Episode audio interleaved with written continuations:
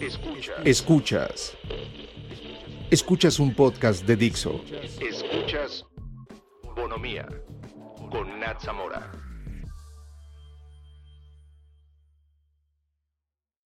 Hola, mi nombre es Nat Zamora y este es el episodio número 15 de Bonomía. ¿Cuántas veces te han chiflado mientras caminas por la calle? ¿Alguna vez alguien ha tocado una parte de tu cuerpo sin tu consentimiento? ¿Han cuestionado tu capacidad de liderazgo por tu género? Alguien ha hecho comentarios despectivos sobre tu cuerpo o la ropa que traes puesta, tal vez relacionándolo con comportamientos o actividades sexuales. ¿Tienes miedo? Porque yo sí, y honestamente estoy hasta la madre. Todos los días despierto bombardeada por nuevas caras, nombres de mujeres que una vez más han sido acosadas, maltratadas, violadas y asesinadas. No les puedo describir la cantidad de sentimientos que he tenido las últimas semanas. He sentido mucha tristeza, pero en especial furia. No me entra en la cabeza cómo pueden existir personas, que ni siquiera puedo llamarlas así porque lo que hacen es inhumano, que atentan en contra de la vida de miles de mujeres de las formas más desgarradoras posibles. Y lo peor es que cuando pasa, lo lógico sería que todos fuéramos en contra del agresor. Pero una vez más, esta sociedad me ha demostrado que el sentido común no es tan común para todos. Tratan de justificar algo que de ninguna manera puede ser justificado con argumentos estúpidos como es que salió muy tarde o se vistió de forma provocadora o ella se lo estaba buscando. En serio, y si tienes siete años y estaba saliendo de la escuela, excusas hay muchas, pero no te vas a salir con la tuya estando en desacuerdo con los derechos humanos de alguien más.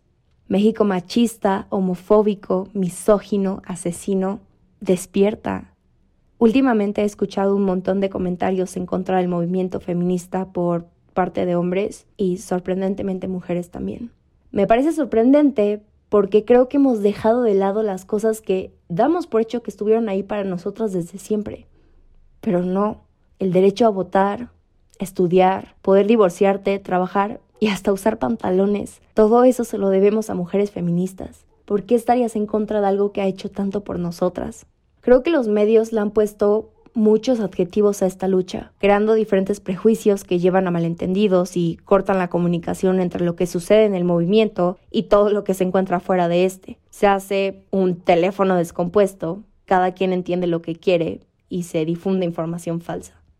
Por eso hoy quiero platicar del verdadero significado del feminismo, diferentes mitos que rodean esta plática, cuál es el papel de los hombres en el movimiento, qué pasará el 9 de marzo y cómo podemos sumarnos a esta lucha. Básicamente, el feminismo es un movimiento social que busca liberar las opresiones que existen en contra de la mujer. Exige el reconocimiento y derechos que tradicionalmente han sido reservados para hombres, buscando la equidad entre todos los géneros. Luchamos por ser escuchadas, que nos tomen en cuenta, que nadie pueda tomar decisiones sobre nuestro cuerpo. El feminismo no es una guerra de mujeres contra hombres, y no, tampoco es gente buena contra gente mala. He leído esa afirmación en redes sociales durante semanas y me conflictúa muchísimo porque afirmar algo tan superficial pone toda la situación en dos extremos, lo bueno y lo malo, cuando en realidad este problema viene de diferentes matices. No nos tenemos que esperar a que ocurra una desgracia más para comenzar a actuar. No podemos esperar a que mágicamente haya un cambio en la sociedad. Nosotros somos esa sociedad. Tenemos que cambiar de mentalidad, abrir los ojos y ver que el acoso no empieza necesariamente en un feminicidio. Comienza en nuestras casas, en la escuela, en el trabajo.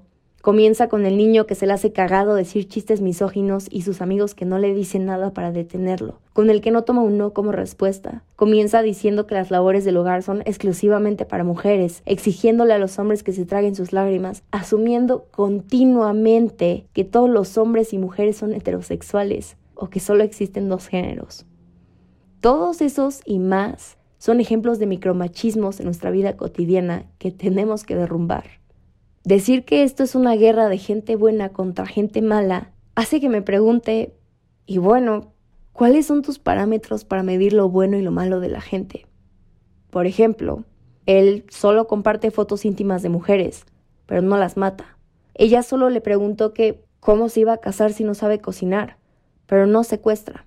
Él le dijo a su novia, necesitas una acogida para estar de buenas, pero no la viola. Hacer contrastes extremistas es algo bastante irresponsable, porque entonces ahora resulta que no eres parte del problema y entonces una persona, hombre o mujer, puede tener comportamientos machistas, pero están del lado de los buenos. Pero les voy a decir algo, las agresiones escalan y no es una exageración decir que un comentario puede escalar a una violación o hasta un feminicidio. El movimiento feminista es contra el sistema patriarcal. El patriarcado es un sistema en el que los hombres dominan a las mujeres, ejercen una opresión sobre ellas, apropiándose por medios pacíficos o violentos de su fuerza productiva y reproductiva. La lucha es contra esta ideología opresora. El feminismo busca adquirir derechos que nos dejen en situaciones igualitarias a todos. Nosotras mismas tenemos que romper con muchos comportamientos, porque también hemos sido parte del problema. El primer paso para crear un cambio es la unión entre mujeres. Somos más susceptibles a que nos discriminen o que ocurra el famoso slut shaming, pero es aún más probable que nosotras juzguemos a otra mujer con comentarios degradantes, etiquetas como zorra, puta, fácil, criticando, burlándonos, humillando, excluyendo. Muchas veces todo esto viene desde un lugar de odio, desde el ego. Estamos luchando en contra de eso. Somos aliadas, no rivales. Necesitamos estar más juntas que nunca. Este ha sido un momento donde me he sentido más cercana a las mujeres que me rodean. Cada que hacemos carteles, vamos a manifestaciones, hablamos en foros, creamos movimientos, compartimos nuestra inconformidad, mostramos empatía y liderazgo, ahí es donde está nuestro poder. Unidas, peleando, gritando, rayando, quemando, hasta que haya un cambio, hasta que exista justicia para todas. En México cada dos horas y media matan a una mujer. Ahorita ya escucha a alguien diciendo, pero se mueren más hombres que mujeres. Y sí, eso es cierto. En este país mueren más hombres que mujeres. Pero la cosa es que no mueren por las mismas razones. No los matan por ser hombres. Principalmente mueren por asaltos, delincuencia organizada, peleas, dinero, mientras que a las mujeres las están matando por cuestiones de género. Entonces, cada vez que dicen a los hombres los matan más, solo minimizan y desvían la atención del problema. Un feminicidio es el asesinato de mujeres por parte de hombres que las matan por el simple hecho de ser mujeres, motivados por la misoginia y el sexismo. Es horrible tener que decir, imagínate que le pasa a una amiga o a una hermana o a tu mamá para que lo entiendas, para que sientas empatía, para que te importe. ¿Existen los hombres feministas? Esta es una pregunta complicada porque existen diferentes tipos de feminismo y para cada uno existe una respuesta correcta. Así que la respuesta variará dependiendo de qué feminismo practique la persona a la que le estés preguntando. Pero generalmente la respuesta será no. Un hombre no puede ser feminista, pero sí aliado al movimiento. Creo que el mundo es de todos y para crear una revolución todos tienen que contribuir al movimiento. ¿Por qué digo que son aliados? Porque este ha sido un movimiento creado por mujeres para mujeres. No es lo mismo ver una situación de injusticias o discriminación por fuera a encontrarte dentro de ella. Entiendo cómo podría parecer un poco contradictorio porque a mí también me costó mucho tiempo entenderlo, porque parecería que el movimiento feminista hace algún tipo de segregación. Pero no es así, simplemente no es su lucha. El simple hecho de haber nacido hombre hace que esté rodeado de privilegios invisibles otorgados por la sociedad, que muchas veces ni siquiera notan, viven en una zona de confort enorme.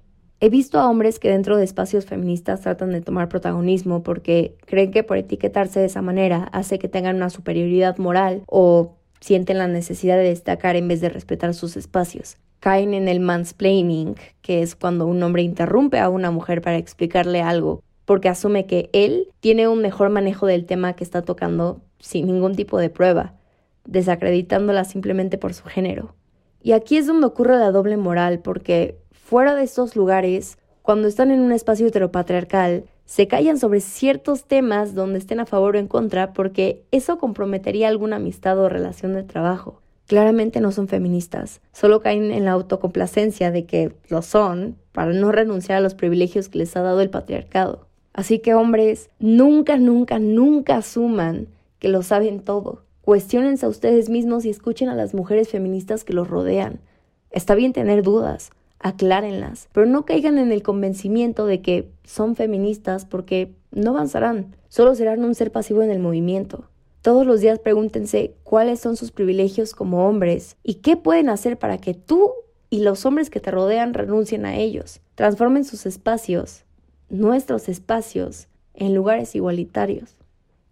Yo creo en el feminismo interseccional, que básicamente pretende separarse del feminismo blanco al reconocer el hecho de que todas las mujeres tienen diferentes experiencias e identidades y cómo estos impactan en la forma de opresión de cada mujer.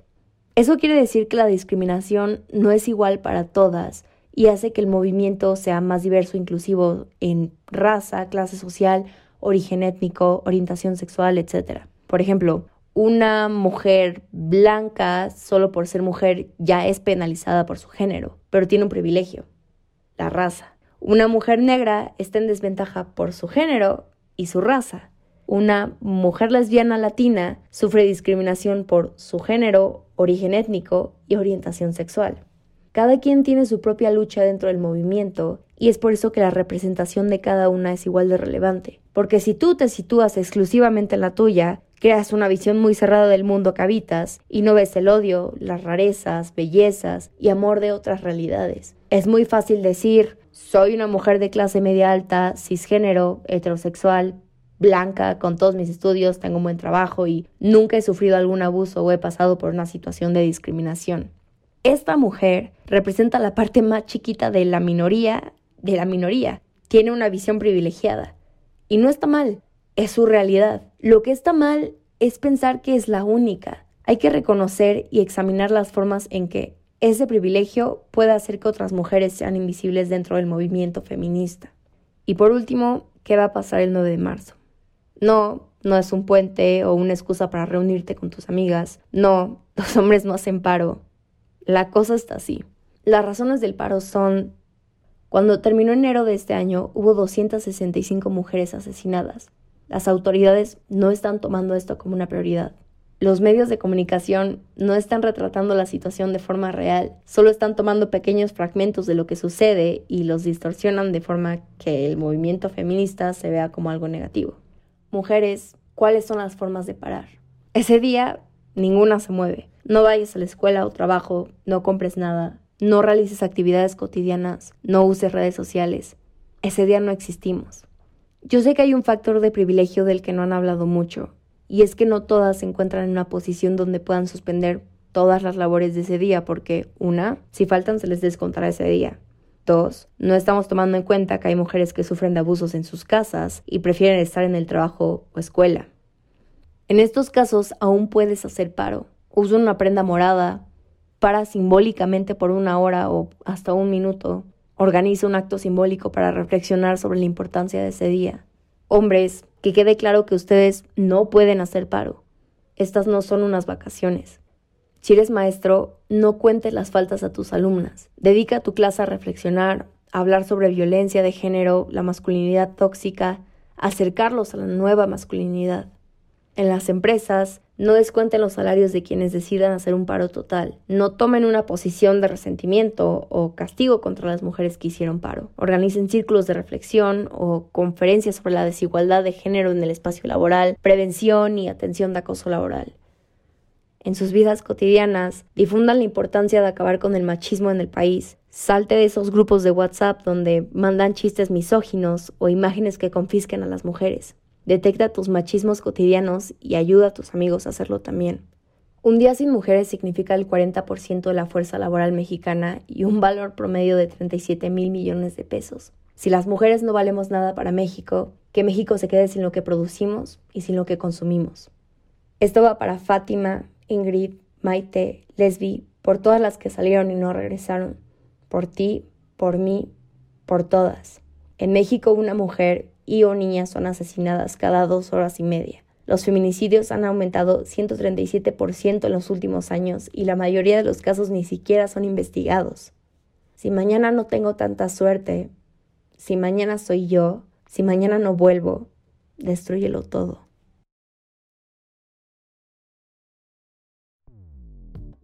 Dixo presentó Bonomía con Nat Zamora.